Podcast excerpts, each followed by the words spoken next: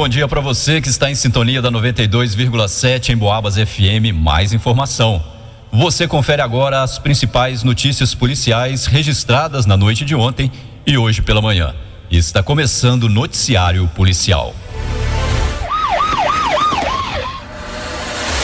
Polícia apreende drogas na noite de ontem e identifica menores envolvidos com tráfico.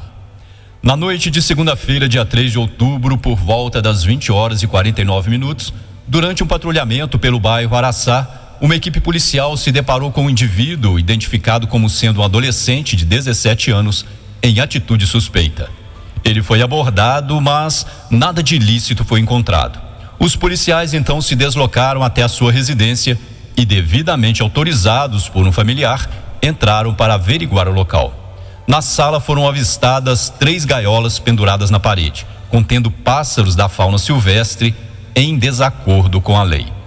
E segundo denúncias anônimas, o menor morador da casa, juntamente com outro de 16 anos, estariam realizando tráfico de drogas numa residência situada no bairro Cidade Nova, tendo a PM se deslocado para o local indicado. E em dado momento, foi possível visualizar dois indivíduos fazendo contato no tal imóvel e o adolescente de 16 anos passando algo para eles e recebendo, provavelmente, dinheiro em troca. Foi então desencadeada uma operação policial onde a equipe encontrou uma pedra de crack em cima da geladeira e uma quantia de 174 reais no quarto. No telhado da sacada foram encontradas mais 30 pedras de crack, estando oito delas embaladas e mais duas buchas de maconha. Também foi localizada uma tesoura com resquícios de droga e vários sacolés que são comumente usados para embalar os entorpecentes. Face ao exposto, foi dada voz de apreensão em flagrante aos adolescentes. Uma jovem de 18 anos, que também estava no local, foi presa na operação policial. Em Boabas. Na cidade de Barrosos, mulheres se envolvem em briga dentro de uma escola. Por volta das 16 horas de ontem, a mãe de uma aluna de uma escola situada no bairro Bandeirantes, na cidade de Barroso, teria ido até a escola para buscar a filha devido ao tempo estar chuvoso. E ao chegar no estabelecimento de ensino, se deparou com uma outra cidadã, mãe de outra aluna, a qual, ao passar por ela, teria dito à filha para não se misturar com certas pessoas para evitar confusão. Ainda segundo uma das envolvidas, sua filha teria sido chamada de lixo pela cidadã. O comentário teria despertado raiva na mulher, a qual chamou a outra para resolver a questão fora da escola.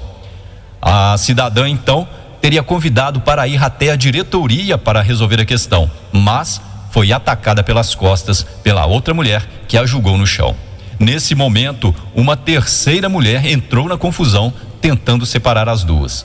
E diante dos fatos, foi dada a voz de prisão em flagrante delito às três envolvidas pelo crime de lesão corporal. Elas foram liberadas, mas ficando com o compromisso de comparecer ao juizado especial criminal da comarca de Barroso no próximo dia 8 de novembro. Também ontem, em Barroso, policiais foram acionados para atender uma chamada denunciando um furto em um sítio localizado em um condomínio do município. Segundo a vítima, um vizinho entrou em contato e perguntou se ele esteve no sítio no final de semana, pois viu que o mesmo estava com as luzes todas acesas e com materiais caídos na estrada próximo à porteira. Como o proprietário disse que não esteve no local, o vizinho teve autorização para verificar o que poderia ter acontecido. Chegando ao local, verificou que o sítio havia sido arrombado e estava todo revirado. Quando o proprietário chegou, viram que um ladrão havia arrancado a grade da janela da sala para ter acesso à residência.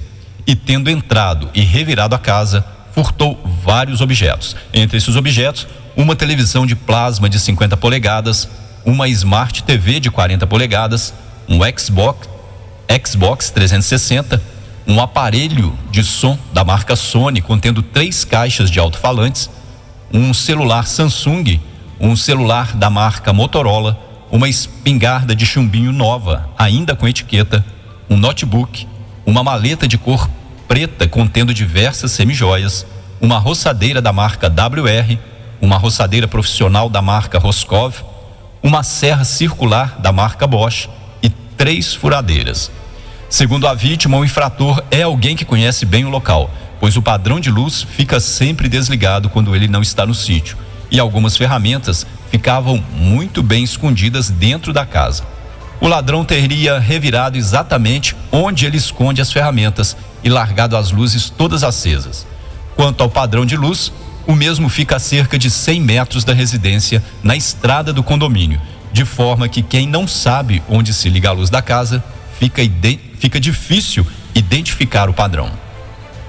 Perguntado se teria algum suspeito, a vítima disse que desconfia de um homem que prestou serviço de serralheiro para ele há mais ou menos dois meses atrás, mas só soube informar que o suspeito mora na cidade de Barbacena. Ainda segundo a vítima, um outro serralheiro de Barbacena teria entrado em contato com ele recentemente, dizendo que o tal suspeito havia furtado várias ferramentas dele. Noticiário Policial. Mais uma vítima leva prejuízo financeiro no golpe da mensagem falsa no celular. Na tarde de ontem, um homem de 57 anos, morador da cidade de Santa Cruz de Minas, compareceu na delegacia de polícia e relatou que no dia 30 de setembro recebeu uma mensagem de WhatsApp na qual o remetente se passou por sua filha. Na mensagem, a pessoa dizia que havia trocado de número de telefone e que precisava de um depósito no valor de 785 reais em favor de uma outra pessoa, de nome Ana Beatriz Oliveira Rocha. Acreditando ser realmente uma mensagem da filha, o cidadão fez um Pix no valor solicitado para a pessoa mencionada. Somente depois de efetuar a transação e em contato com a filha, ele descobriu ter caído em um golpe de estelionato. Na delegacia, a vítima foi orientada a procurar a Polícia Civil para representar a ocorrência no prazo de seis meses e prosseguir nas providências cabíveis para o caso.